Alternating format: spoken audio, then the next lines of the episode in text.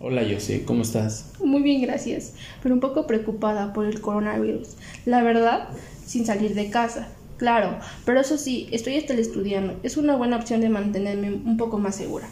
Cierto, y es que la crisis sanitaria, provocada por el avance del coronavirus en México, ha puesto a prueba a empresas y a trabajadores. Efectivamente, en el trabajo ha explotado masivamente a algunas personas. Ya sabían de qué se trataban y algunas hicieron una inversión.